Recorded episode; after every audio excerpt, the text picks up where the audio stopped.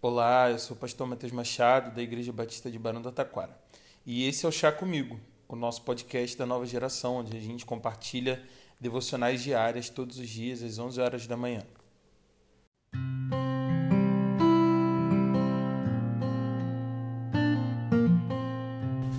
Hoje eu quero ler com você apenas um trecho da história que está lá em Provérbios, no capítulo 7, a partir do versículo 6, que conta o seguinte: Da janela da minha casa olhei através da grade e vi entre os inexperientes, no meio dos jovens, um rapaz sem juízo.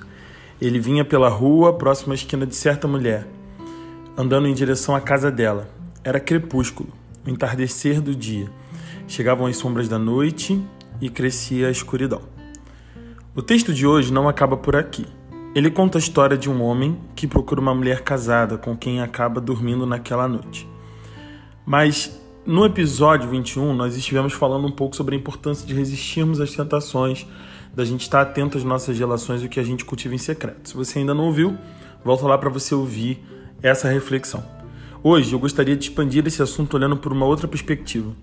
Enquanto eu li esse texto durante essa manhã, eu fiquei pensando no óbvio que às vezes a gente decide ignorar. Todos nós estamos sendo observados constantemente. Fazemos parte de um mundo ausente de privacidade. Nós oferecemos nossos dados para acessar redes sociais, para nos inscrever em promoções, para usar o Wi-Fi de algum lugar. E através das nossas redes sociais, postamos fotos, dizemos onde estamos, marcamos os nossos amigos e abrimos mão dos nossos momentos privados, tornando a nossa vida pública para uma rede de pessoas não necessariamente importantes.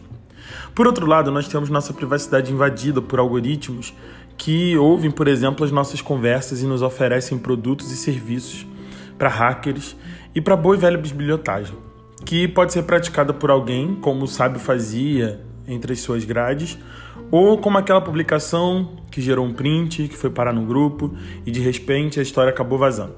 Todo mundo ficou sabendo. Embora a gente curta assistir os assuntos da vida alheia, em geral, nós não curtimos que a nossa vida seja observada pelos outros. Filósofo existencialista Jean-Paul Sartre tem uma definição de inferno muito curiosa. Lá não há espelhos.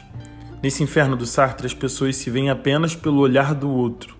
E é esse olhar que recorda as coisas que fizemos e o que deixamos de fazer.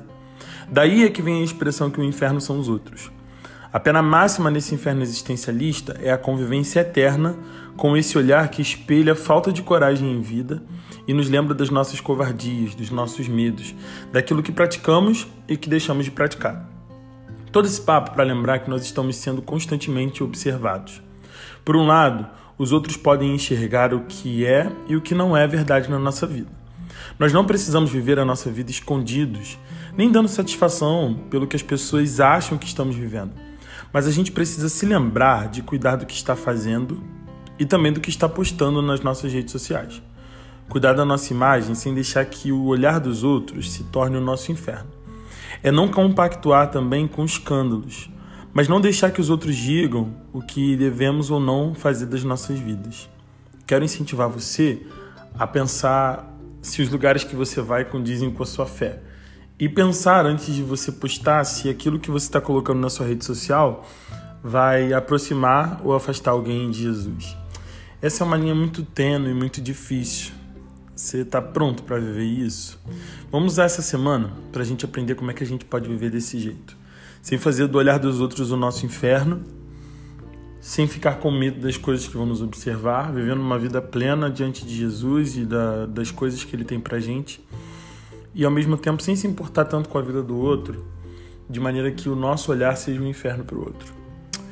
Vamos lá, que Deus te abençoe. Até breve.